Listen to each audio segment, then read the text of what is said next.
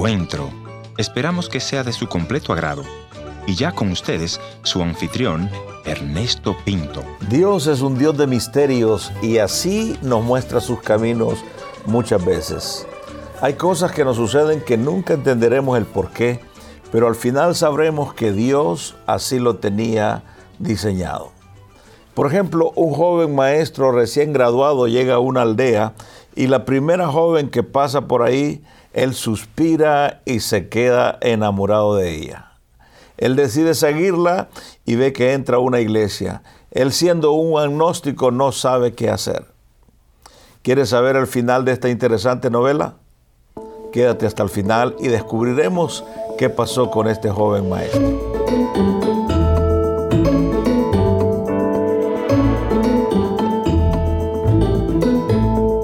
Espero que disfruten nuestra conversación de hoy. Damos la bienvenida a nuestro amigo el doctor Teófilo y le voy a pedir que comience contándonos algo acerca de su familia. Muchas gracias, doctor Ernesto Pinto. Realmente es un privilegio para mí compartir con ustedes este día. Y al referirme a, mi, a mis orígenes, por decirlo así, pues yo debo decirle que Muchas veces me siento feliz de saber que mi abuelo nació un 8 de enero de 1856 y su nombre fue Teófilo Rivas. Sí. Más tarde, mi padre nace también un 8 de enero de 1886 y su nombre fue Teófilo Rivas. Yo nací un 8 de enero de 1946 y mi nombre es Teófilo Rivas. Impresionante. Usted es la tercera generación de Teófilo. Y me gustaría contarle que en los primeros años me era indiferente eso de, mi nombre. Sí. Pero yo estaba en tercer grado. ¿Cómo no? Quizás ahí por los nueve años de edad, cuando el profesor a media clase me dijo, así de, momento, interrumpe la clase y me dice, Rivas, ¿sabes qué significa tu nombre? Hmm.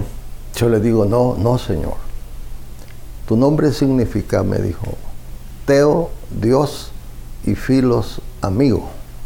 Tú eres amigo de Dios. Hmm. Eso, eso me golpeó a mí, ¿verdad? Y yo recuerdo que toda la tarde ese día, anduve pensando y diciendo, soy amigo de Dios, soy amigo de Dios. Cuando llego a casa, lo primero que le dije a mi madre fue eso, dice el profesor, que, que yo soy amigo de Dios. A partir de entonces, eso como que me ayudó a mí para que mi conducta como niño cambiara un poco, porque era amigo de Dios.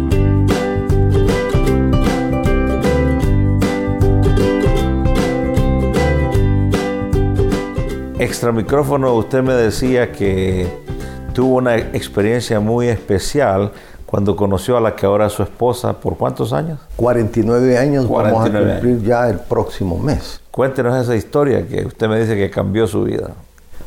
Bueno, yo fui, mi primera profesión es profesor. Yo fui nombrado profesor en eh, 1967. Sí allá en la ciudad y puerto de la libertad. Y pues ahí, en un, día, fue el 12 de mayo, yo lo recuerdo bien, 12 de mayo de 1967, que yo la vi a ella por primera vez.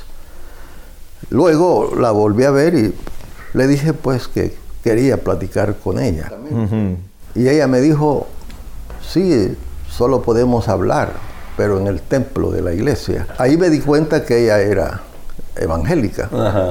Y le pregunté, ¿dónde está el templo? Ella me dijo la ubicación.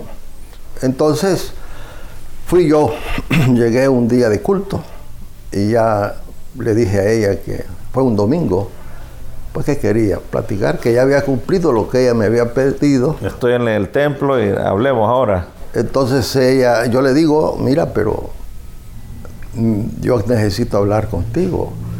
Ella me dice, tiene que hablar con mi papá. ¿y quién es su papá? Le digo yo. Pues ahí me dio la sorpresa, mi papá es el pastor de la iglesia. Ah, entonces dije yo, esto no está fácil. Ese día no pude hablar con él, o no, quizás no tuve valor, pero posteriormente, domingo después creo, porque él tenía su oficina aquí en, la ciudad de San Salvador. Y llegaba allá al puerto de la libertad eh, cada 15 días a predicar. a predicar. Entonces, cuando llega, le digo yo a él, este pastor, yo quisiera hablar, que usted me permitiera hablar con su hija. Entonces él me vuelve a ver pues así serio va y me dice bien fuerte, ¿verdad? Ya acepto al Señor, me dijo. No, no le dije yo, no. Por ahí comencemos, me dijo. Bueno, en el momento dije yo, bueno, está fácil esto, ¿verdad? De, aceptar al Señor. Al final del culto, cuando se hizo el llamado, pues yo me levanté rápido, levanté mi mano y pasé al frente. Oraron por mí y yo acepté al Señor. Entonces luego, el siguiente domingo o 15 días después creo, le digo yo pastor, pastor, ya acepté al Señor. Yo quisiera que usted me permitiera hablar con su hija. Y se me queda viendo así bien serio. Me dijo. Bien, me dijo, usted necesita ser bautizado. Me dijo a partir de hoy, seis meses de doctrina para bautismo. Se la estaba poniendo difícil. Seis meses para eso, dije yo. Esto está tremendo, ¿verdad? Y mi, aquí hoy es mi esposa, pues en esa época una jovencita bien obediente al papá. Casi no me volvía a ver, no me volvía a ver porque el papá le tenía prohibido. Entonces comienzan los, ya tenía tres diáconos él comienzan a darme doctrina los domingos bueno, el caso que pasaron los seis meses, ¿verdad? Y yo entendí de que era necesario ganarme a los diáconos y los comencé a invitar a cenar, a almorzar, para tenerlos de la mano. De amigos. Porque estaba viendo yo que él, el pastor, a ellos les preguntaba. eran de confianza. Porque ellos son los que estaban permanentes ahí. Sí. Entonces, Pasaron los seis meses y llegó el momento del bautismo. Él realizó los bautismos aquí en el lago de Ilopango. Sí. Se realizaron los bautismos, feliz. Dije yo, bueno, ha costado, pero llegamos al final, ¿verdad? Luego después, cuando él llega, le digo, pastor, pero yo ya bien emocionado, entonces como quien dice, ya los requisitos están llenos, ¿verdad? Pastor, le digo, ya soy bautizado, usted lo sabe. bautizado. Así que yo quiero que usted me permita. Y la misma mirada me vuelve a ver él y me dice, le doy tres meses para que hable lenguas, me dijo. Oh, lengua. Y me dejó a mí así, ¿verdad? Que hable lenguas. Estaba hablando del bautismo del Espíritu Santo, dice usted, saber mucho. Exactamente, yo no, no dije nada. Pasaron las semanas, Y, ellos me decían, hable, diga a cualquier cosa, el Señor lo va a inspirar. Y así, ¿verdad? Entonces a veces yo decía cosas conscientes, ¿verdad? Y poco a poco fui sintiendo aquello yo de, que hablaba lenguas. Mm. Y ellos, oye, ya me decían, está hablando lenguas, está hablando lenguas. Podemos hablar con el pastor, les digo yo a ellos. Pues yo ya tenía el, el aval de ellos, ¿verdad? Sí, me dijo, podemos, cuando venga, nosotros vamos a confirmar que usted habla lengua. bueno, el caso que llegó el momento en que el pastor estaba ahí, ya yo acompañado de los tres diáconos, llegamos a él, y le dije, pastor, ya hablo lengua, ya hablo lengua. Y él volvió a ver seriamente a los diáconos una mirada dura, ¿va? y ellos solo movieron así, sí, ya, habla lengua, sí, habla Bueno, entonces vamos a finalizar esto, dijo. Necesito tres milagros, me dijo. Oh, y entonces decía yo, ¿verdad? Pues ni que fuera santo, pues, ¿verdad? Y, ¿Cómo tres milagros? Y entonces me dijeron, pero yo tenía el, respaldo de los diáconos. No, hermano, me, usted va a poner manos.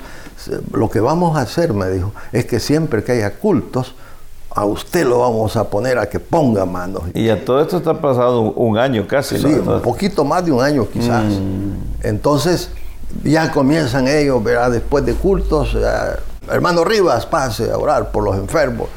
Por supuesto iban pasando las semanas y los meses también, ¿verdad? Pero él había dado tres meses, ¿verdad?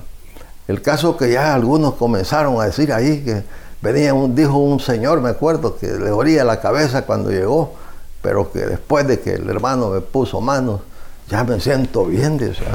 Como nuevo. Y ya unos diáconos allá, así, ¿verdad? Como quien dice, ya vio, ¿verdad? Estamos yendo por el buen camino. Y así aparecieron eh, testimonios así, aparentemente sencillos, pero que eran testimonios, ¿verdad?